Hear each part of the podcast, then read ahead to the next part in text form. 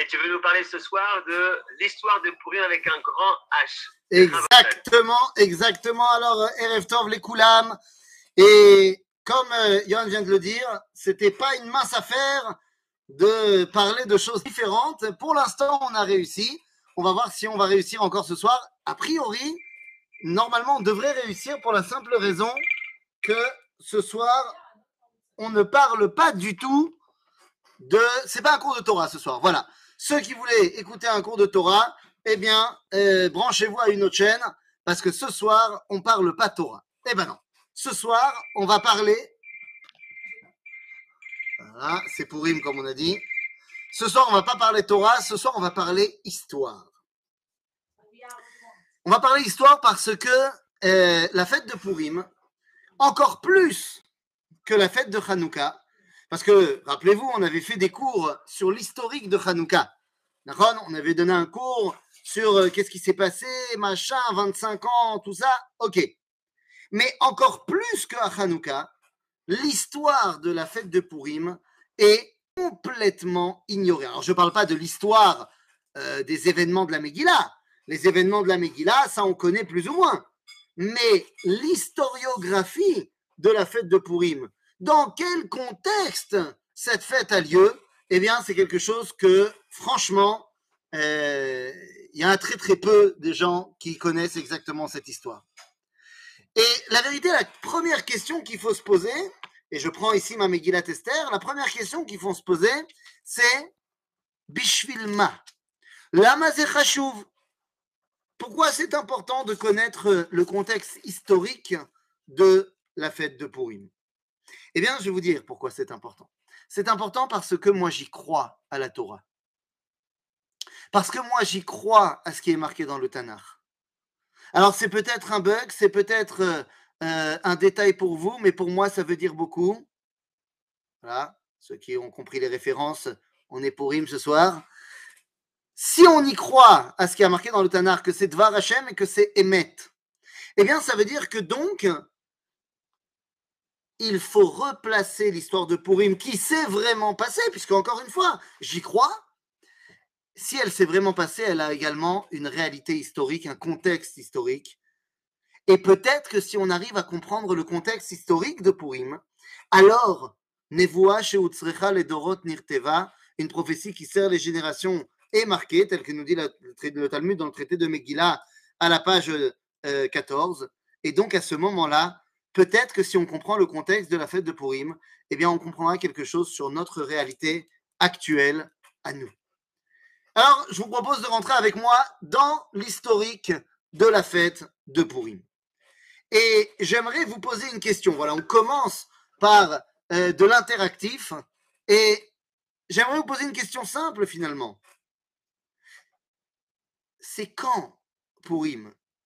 Est-ce que quelqu'un peut me donner une date Une date de la fête de Purim. Nous sommes en 2022, les Minyanam. Donc les Minyanam, c'est quand la fête de Purim? Moins cinq siècles. Moins cinq siècles? Tu veux pas me donner une date? Au moment de... Ne me donne pas au moment de. Essaye de me donner un chiffre. Moins 586. Moins 586. Eh bien, justement pas. Moins 450. Moins 450. Allez, qui dit mieux? C'est le juste prix. Ici, on va marquer moins 489. France-Galles. Ok, chez France-Galles. Moins 520. Moins 520. Alors, les amis, je vous propose, je vous propose de rentrer tout de suite dans quelque chose d'extrêmement barbant, de quelque chose d'extrêmement pas intéressant, de faire une toute petite chronologie des événements. Eh oui, c'est peut-être un détail pour vous, mais pour moi, ça veut dire beaucoup. France, si tu nous écoutes. Oui, oui, oui, bien sûr, bien sûr. Alors, faisons une toute petite euh, chronologie des événements.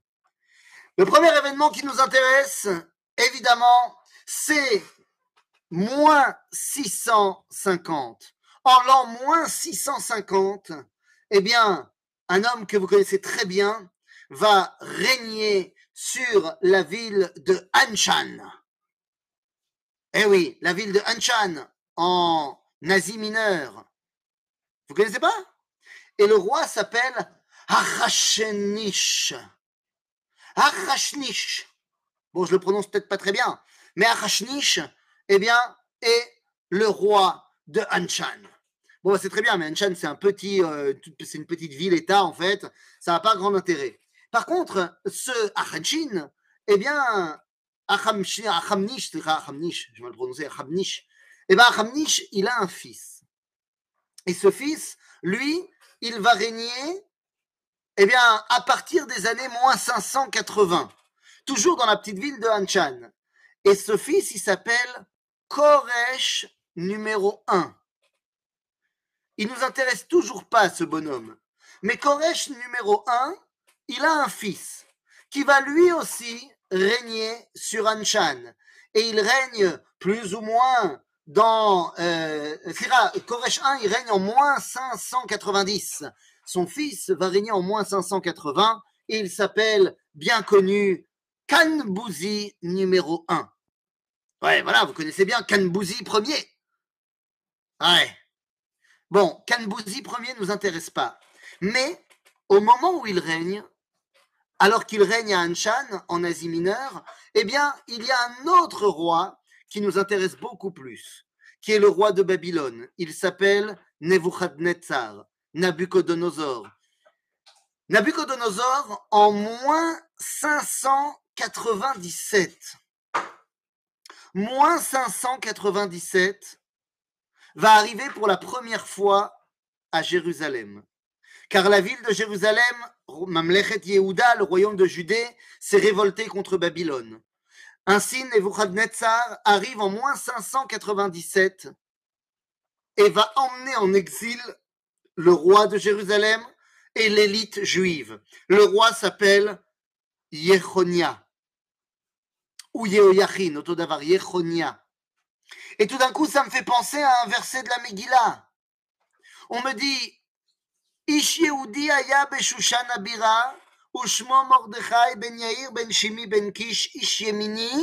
Et là, les Ashkenazim lisent avec les ta'amim de Megillat Eicha. Et ils disent.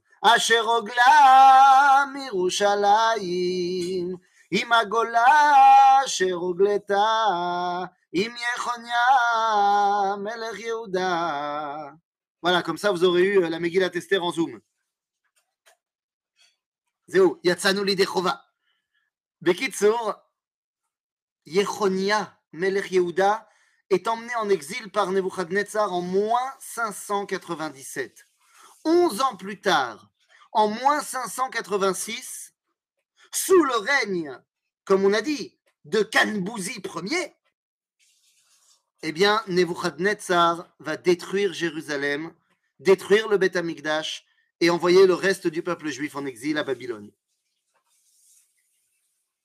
Alors vous allez me dire, Nebuchadnezzar, je connais, Kanbouzi Ier moins, mais Kanbouzi Ier, il a un fils. Et ce fils s'appelle Koresh Hacheni. Cyrus II, ou alors Cyrus le Grand, ou alors tout simplement dans la Torah, dans le Tanakh, Koresh tout court. Et Koresh, qui monte sur le trône en moins 559, eh bien tout d'un coup m'intéresse. Parce que Koresh monte sur le trône à une époque très particulière, puisqu'en moins 559, il va faire la guerre à Babylone. Et il bat l'empire babylonien et va conquérir l'empire babylonien. Il est donc le quatrième roi de la dynastie Achmanite, de Achmanish, premier, mais il est surtout le premier roi de l'empire perse, qui n'est plus seulement le roi de la petite Anshan, mais qui a réussi à conquérir la Perse, euh, la Babylonie tout entière. Et à ce moment-là, eh bien, il s'empare du royaume de Nebuchadnezzar, il s'empare du royaume de Belshazzar après lui, et il devient donc le patron également de tous les juifs qui sont en exil. Koresh, en l'an moins 538, va faire la fameuse Atzarat Koresh. Qu'est-ce que c'est que la déclaration Koresh? Les amis, la déclaration Koresh n'est autre que le décret officiel qui permet non seulement aux Juifs, mais à tous les peuples exilés par les Babyloniens à rentrer dans leur pays d'origine et à y reconstruire leur temple. Cette Atzarat Koresh, elle est mentionnée dans le livre de Ezra et dans le livre de Divrei. En moins 538, Cyrus donne la permission aux Juifs de rentrer en Israël et de reconstruire le Beth Amikdash. Mais amis, qu'est-ce qui se passe à ce moment-là? C'est moins 538, si vous avez l'oreille, on est quoi? Eh bien, on est 50 ans après la destruction du Beth Amikdash. 50 ans que les Juifs habitent déjà à Babylone ou en Perse. Et à ce moment-là, Koresh leur dit, vous pouvez rentrer à la maison. Qui à ce moment-là est le dirigeant du peuple juif? Eh bien, il s'appelle Zerubbabel ben Shaaltiel. Et sous l'impulsion du prophète Haggai, eh bien, ils reviennent en Israël. Haggai, un avis, a dit Kohamar Hashem, faut rentrer à la maison. Seulement, comme quelqu'un l'a souligné, très, très peu de juifs rentrent avec Koresh. Mais venez, nous, on n'est pas en train de parler de Koresh et de ce qui se passe en Israël. On est en train de parler de ce qui se passe en Perse. Koresh devient donc le roi incontesté de la Perse. Il a un fils. Il a un fils qui va régner après lui. Il prend le trône en moins 530. Il s'appelle Kanbouzi, deuxième du nom. Kanbouzi II. Et Kanbouzi II, il fait pas grand chose dans sa life et il va même se suicider en moins 522. Bon, tout ça c'est bien beau, mais quand est-ce que ça nous parle un peu?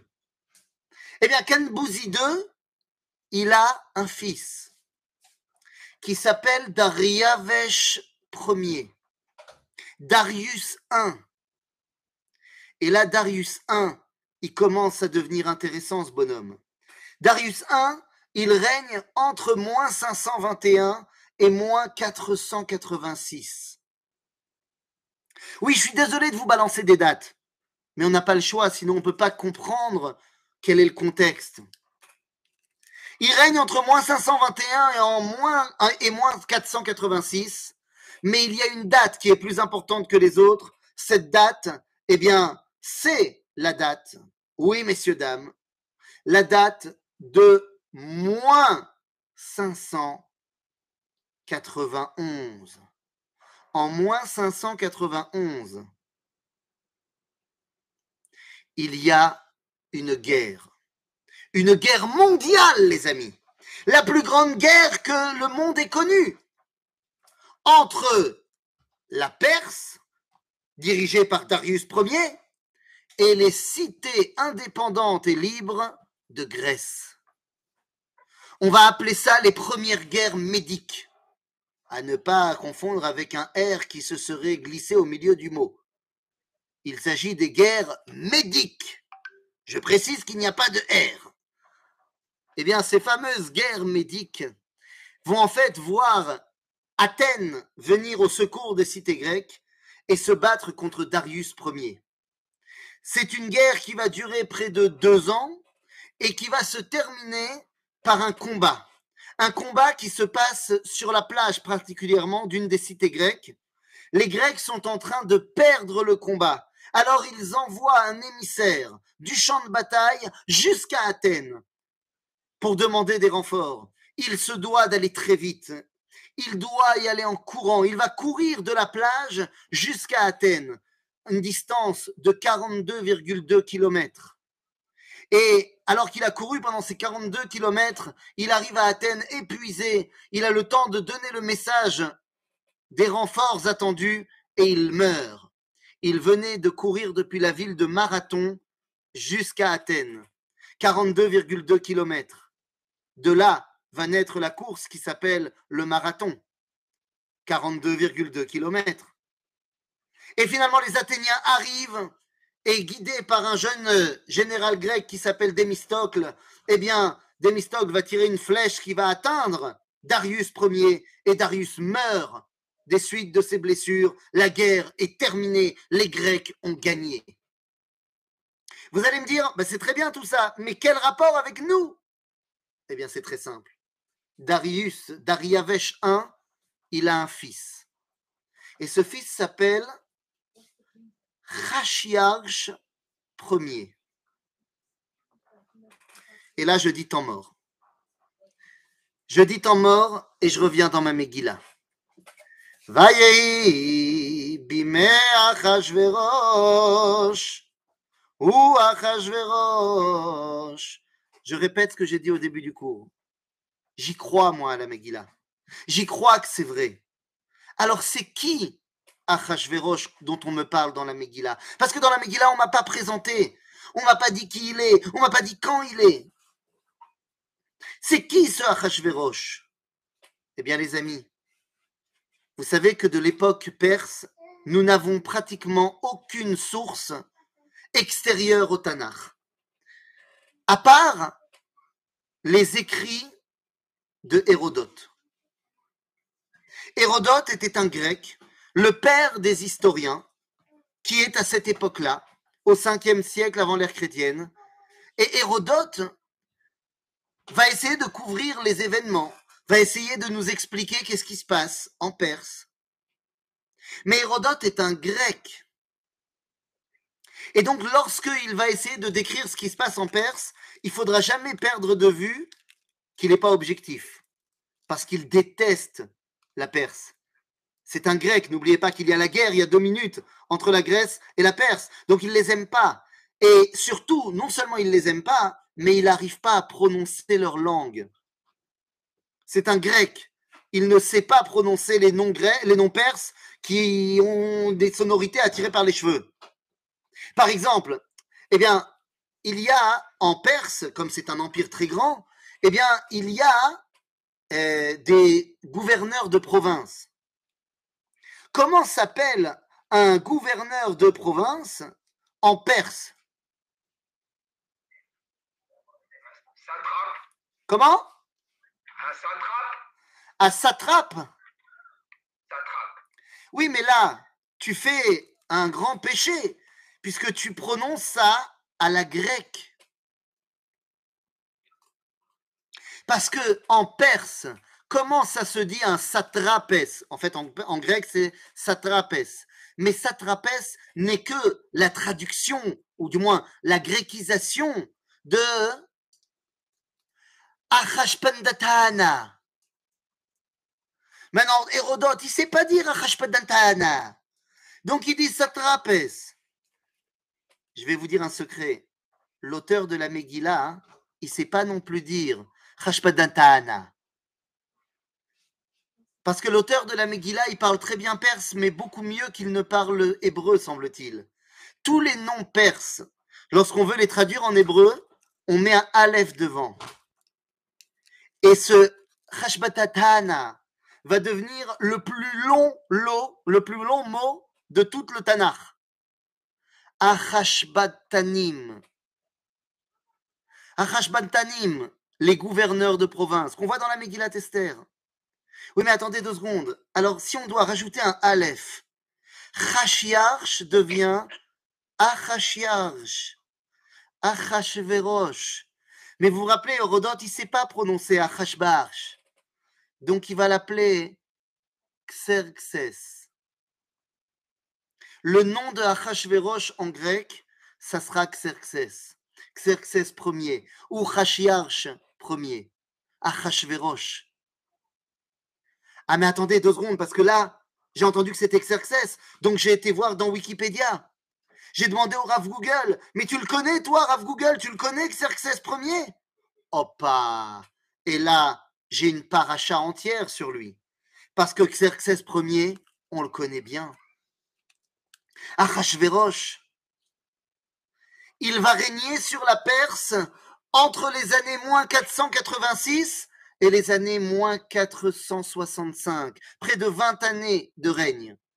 pour Xerxès, Achashverosh, Chashiarch. Et qu'est-ce qu'on me raconte sur lui? Eh bien, c'est pas compliqué. Il est le fils de Dariavesh, le fils de celui qui a été battu par les Grecs. Donc, quelle est la première chose qu'il veut mettre en place? La revanche. Et Achashverosh, Chashiarch, Xerxès va lancer les deuxièmes guerres médiques. En l'an moins 480, combien? 483. En moins 483. On vous voit plus, Rafizon. Pourquoi on me voit plus? On on voit très bien. on, on me voit? On me voit, on me voit plus, on me voit plus, on me voit. On te voit, on te voit. Bekitso, en moins 483, il lance la troisième année de son règne, les deuxièmes guerres médiques.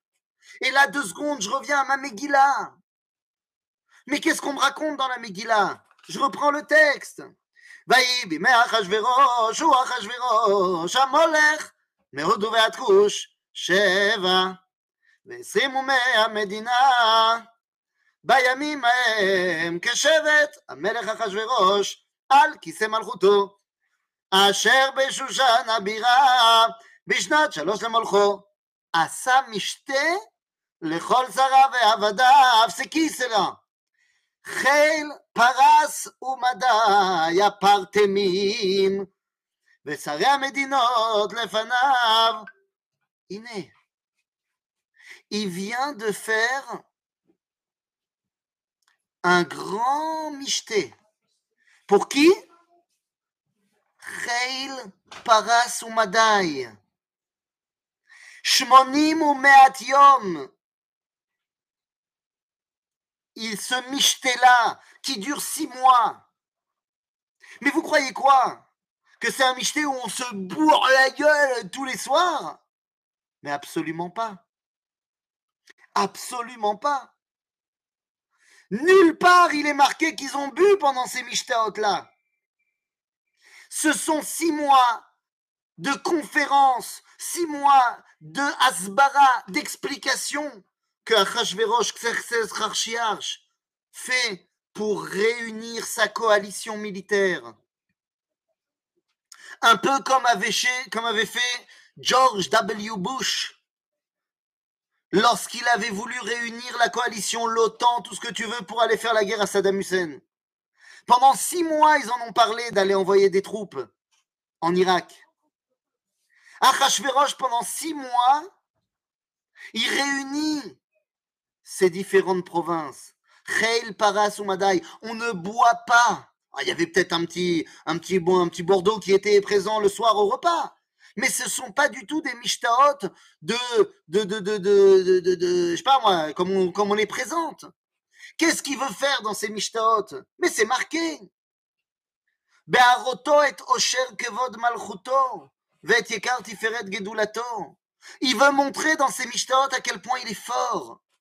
Parce qu'il est en train de réunir une armée que le monde n'a jamais connue pour aller écraser les Grecs et enfin venger son père. Les historiens appelleront cette guerre Em Kol Milchamot, la mère de toutes les guerres.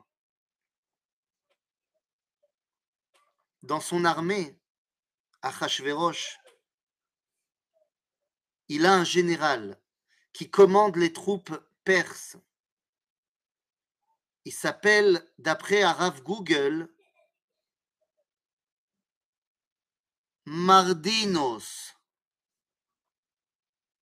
Et quand tu arrêtes de transcrire en grec tous les noms, il s'appelle Mardour. Mardour? Nous dit la Gemara dans Megillah Shemordechai Rosh Geyasot Chez Achashverosh Ava. Il était général des armées d'Achashverosh. Mardinos, Mardour. La guerre mondiale. Et cette guerre mondiale, elle oppose encore une fois la Perse à qui? À la Grèce.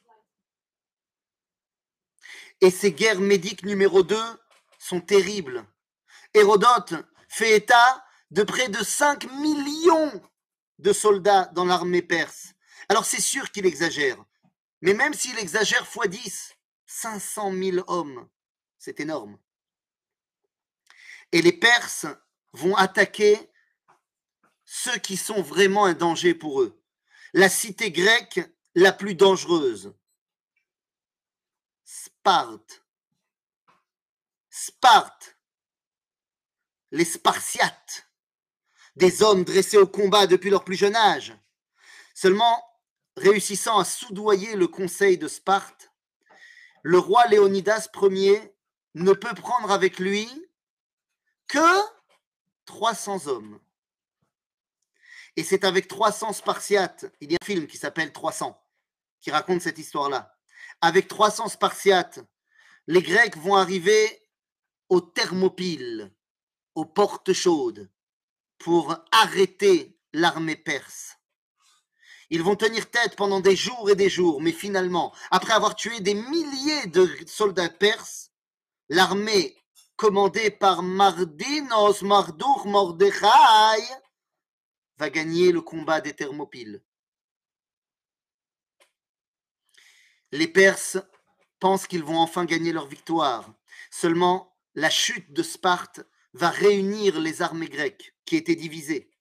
Et sous le commandement de Démistocle, ils vont arriver au combat de Salamine, un combat naval commandé par Démistocle pour les Grecs et commandé par un homme bizarre qui porte un nom général perse qui s'appelle Memouranos. Alors encore une fois, il va falloir qu'on arrête avec la grécisation. Memouchan. Mais dites-moi, Memouchan, c'est qui? C'est Aman dans la Megillah. Et il perd le combat de Salamine. Et il perd le combat suivant de Platé, qui signe la défaite de Hachiarch Xerxes Aleph. Les amis, nous sommes quatre ans plus tard, en moins 479, la Perse a perdu Achashverosh revient dans son palais. Bredouille. Il part en tant que roi du monde et il revient en tant que petit roitelet de Perse qui vient de perdre la Première Guerre mondiale. Rappelez-vous le statut de l'empereur d'Allemagne, du Kaiser, ou de l'Empire ottoman à la fin de la Première Guerre mondiale lorsqu'ils ont perdu entre le premier chapitre de la Megillah et le deuxième chapitre de la Megillah, nous, on a l'impression qu'il s'est passé de une nuit. À la fin du premier chapitre de la Megillah, qu'est-ce qu'on nous raconte? On nous raconte qu'après avoir fait son michté pour toute sa coalition, il a fait un autre michté. C'est le fameux michté où tout le monde était bourré. Mais il a duré une semaine, ce michté. Et il était uniquement pour les hommes de Shushan. En gros, il voulait remercier tous ceux qui ont fait six mois de boulot et il leur fait un michté de, de, de, dépravation, mais c'est juste pour les remercier, c'est une semaine de vacances.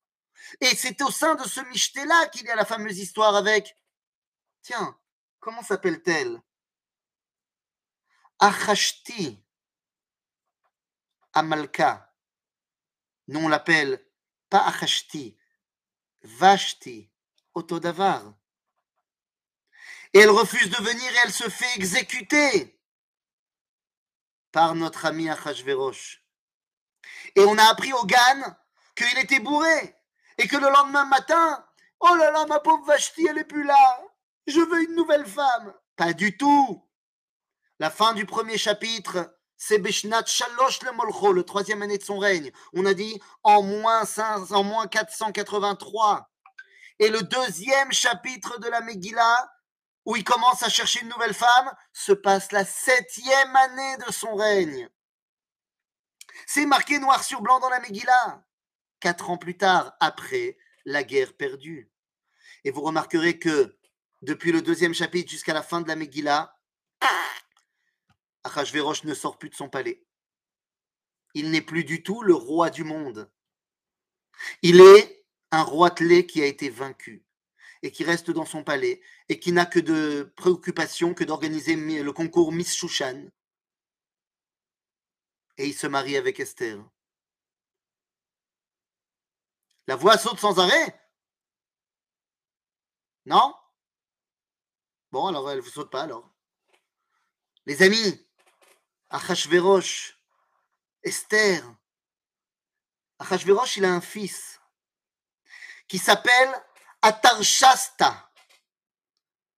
Et Atarshasta, c'est le roi qui va nommer un certain Nehemia comme gouverneur de Jérusalem. Et ensuite, le petit-fils de Achashverosh, d'après les historiens, le fils d'après Chazal. Il semblerait qu'il y a un bug. Est-ce que Atarshasta ne serait pas lui-même Dariavesh numéro 2, Darius 2, Ben, euh, ben Esther, Et Darius 2 est celui qui va redonner la permission aux Juifs, sous l'impulsion de Nehemia, de revenir à Jérusalem. Vous comprenez que l'historique de Purim se passe dans une réalité terriblement complexe. Au Gan, on nous a appris que Mordechai, c'est Rosh Hassanedrin. On nous a dessiné dans le Gan où je prie, je prie dans un Gan, un Gan chassid, chassidique de la chassidou de Herloy. Ils ont mis des photos de Mordechai, des dessins. Bon ben t'inquiète pas, Mordechai, il vient de Pologne. Il a un Streimel, il a un Bekeshe, il est habillé comme un juif de Pologne, comme un Admou chassidique. Mordechai.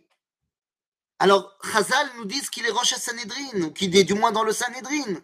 Mais on vient de voir ici, d'après Chazal et la réalité historique, qu'il était très certainement un général en chef de la guerre, un chef de guerre.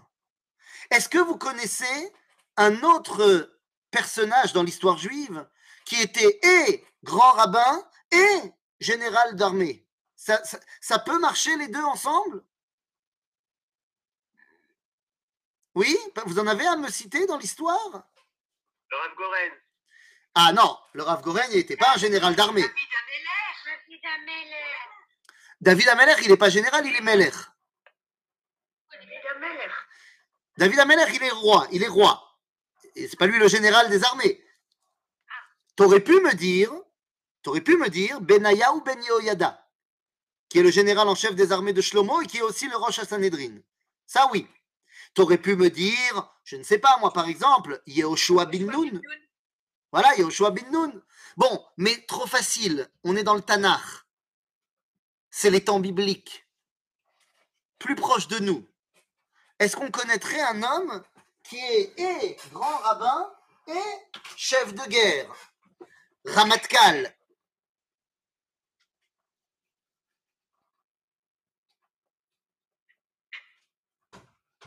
Voilà la BD qui raconte l'histoire de Rabbi Shmuel Anagid.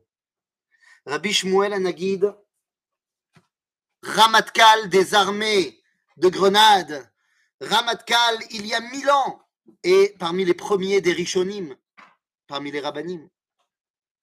Donc, c'est peut-être pas complètement fou de dire que Mordechai, il était d'un côté grand sadique, mais d'un autre côté un grand chef de guerre. Vous comprenez que l'histoire de Purim n'est pas comme ça, pouf, ce n'est pas une légende, c'est une réalité concrète. Dariavesh Hacheni meurt en moins 404. Moins 404, les amis. Et pourquoi c'est important? Eh bien parce que à cette époque-là, qu'est-ce qui se passe en Israël? Eh bien à cette époque-là en Israël, on est à l'époque du retour des Juifs avec Ezra et Nehemiah. Et j'aimerais, si vous me permettez, dans les minutes qui nous restent, puisqu'on s'est arrêté énormément sur le contexte historique des Perses, qu'est-ce qui se passe chez les Juifs? Abotai, vous avez très certainement entendu parler d'un monsieur qui s'appelle, je ne sais pas moi, Kirk Douglas, ou qui s'appelle Dustin Hoffman, ou qui s'appelle Woody Allen, ou qui s'appelle Steven Spielberg. Je sais pas, je, balance des noms comme ça, Harrison Ford. Je, ne sais pas, je, je balance plein de noms. des noms qui n'ont absolument rien à voir avec le judaïsme. Quel rapport entre Woody Allen et la tradition juive en termes de sonorité Et pourtant, toutes les personnes que je viens de citer, eh bien, ont des noms qui sont empruntés, changés, modifiés. Woody Allen s'appelle quand même à la base Königsberg. Tous ces noms-là sont donnés à des enfants qui avaient des grands-parents qui étaient en Pologne, qui étaient en Allemagne, qui étaient en Hongrie. Je ne sais pas si vous comprenez ce que je suis en train d'essayer de vous dire. L'histoire de la Megillah se passe 120 ans après la destruction du temple. 120 ans après le début de l'exil. Ribon kol. Nous sommes Premier 100... temple, alors. Pardon? Du premier temps. Oui, du premier temple, bien sûr. 120 ans, on a dit le début de la galoute de Yechonia, c'est moins 597. Et la Megillah, on a dit, c'est sous le règne d'Achashverosh, c'est-à-dire moins 480, euh, 80 à peu près. Donc ça veut dire qu'on est 120 ans après les événements, Rabotai. Nous sommes 120 ans après le début du sionisme politique.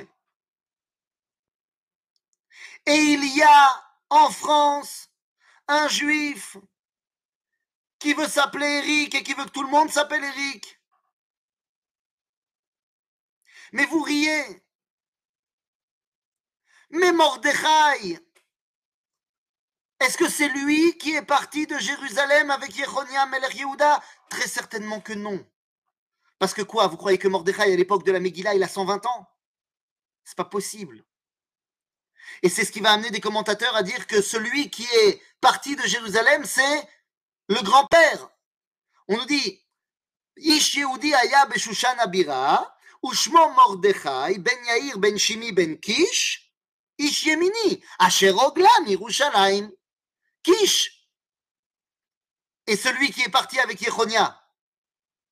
Mais Shimi, il est déjà né à Babylone. Yair aussi. Et Mordechai aussi. Ribono shel olam. Mordechai. Mais deux secondes, venez, on parle de son papa Yair. Yair, il a un fils. Comment il l'appelle? Il l'appelle Christian. Enfin, le Christian de l'époque, Mardour. Mordor, le dieu principal des Babyloniens et des Perses. Mais enfin, vous voyez pas ici l'assimilation culturelle énorme Ribono shel olam.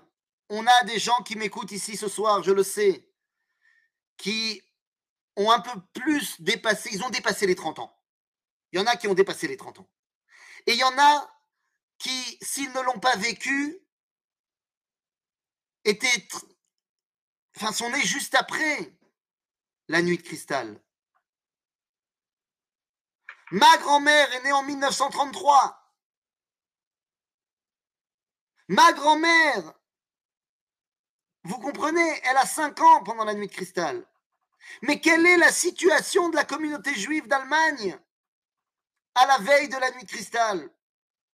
À part les trois pelés et deux tondus qui sont les élèves du Rav Shimshon Raphaël Hirsch, qui sont encore orthodoxes, la communauté juive d'Allemagne, c'est Mordechai. Ils ont tous des noms Friedrich, ve Ulrich, ve, ve, ve Sigmund. On est quatre générations après. Je vais vous dire mieux que ça. Pourquoi je vous parle de ça? Pourquoi je vous parle d'Allemagne? Regardez, regardez, regardez. Je ne l'ai pas préparé tellement ça me vient maintenant. Mais regardez ça. Le dernier Lucky Luke. Le dernier Lucky Luke avec la terre promise. Où on voit quoi? Eh bien, on voit une famille juive. Une famille juive de Pologne qui va venir aux États-Unis. Ils ont même mis le Shem Hashem dans le Lucky Luke. Et moi, je me suis fait avoir la première fois que je l'ai vu, je l'ai lu aux toilettes. Il y a Shem Hashem dedans, Bémet. Et qu'est-ce qu'ils te disent là-bas? Ils te racontent qu'il y a une histoire où il y a un cow-boy, un cow-boy qui est censé récupérer ses cousins, les fameux juifs de Pologne. Et il lui dit, mais attends, mais quel rapport entre toi, Lucky Luke, il lui demande, mais quel rapport entre toi et une famille juive de Pologne? Eh bien, il lui dit, qu'est-ce que tu veux que je te dise? C'est pas mon vrai nom. Comment il s'appelle ici? Comment il l'appelle? Il dit, euh, euh, comment hein Ah, je me rappelle même plus. Je sais plus. Il l'appelle. euh, Oh là là, je me rappelle plus. Je sais pas où c'est marqué, je le connais. Ah voilà Il l'appelle ici Jack Lapoisse. Jack. Et il lui dit finalement, mais non, mais je m'appelle pas Jack, je m'appelle Yaakov Stern. Mais j'ai changé mon nom quand je suis arrivé aux États-Unis. Ribono Olam. On est quatre générations après, quatre voire cinq générations. Mais vous savez comment ça marche. Les Juifs, il y a 120 ans, lorsqu'ils ont commencé à quitter l'Europe de l'Est, 1%, 1% a choisi de partir de Russie, de Pologne et d'Ukraine pour venir en Eretz Israël. La majorité des Juifs, vous savez où ils ont été? Ne me dites pas les États-Unis, parce qu'ils n'appelaient pas ça les États-Unis. Ils appelaient ça à Golden Medine, le pays de l'or. Et qu'est-ce qui est resté quatre, cinq générations après le Golden Medine? Tous les noms d'artistes que j'ai cités, tous mariés avec des goïms, tous complètement assimilés. Enfin, tous, je sais pas, euh, j'ai pas regardé tous, mais. Vous voulez qu'on reparle des chiffres de l'assimilation à New York? Aux États-Unis, Bichlal En France? À Golden Medine. L'histoire de Purim, c'est l'histoire d'une assimilation terrible. Vous savez, en hébreu, on dit il y a Mishpachat Hashomrim, la famille des gardiens. Première génération, on est Shomer, Torah ou Mitzvot. Ensuite, on est Shomer Masoret. Deuxième génération, on n'est plus que traditionnaliste. Troisième génération, on est Shomer Hatzaïr. Le mouvement sioniste de gauche. Et quatrième génération, on est déjà Shomer Mishkal. Ça veut dire en français, on fait attention à sa ligne. Mais Rabotai, c'est pas drôle.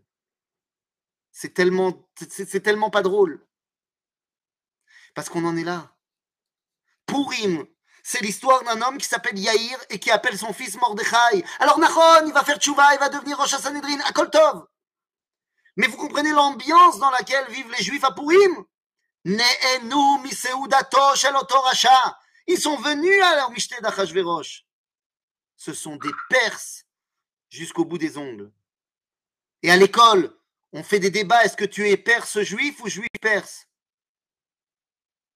Est-ce que tu es perse de confession israélite? Rabotai. À Purim, il y a un événement qui va faire que tu es obligé de revenir à ton identité. Cet événement s'appelle Aman.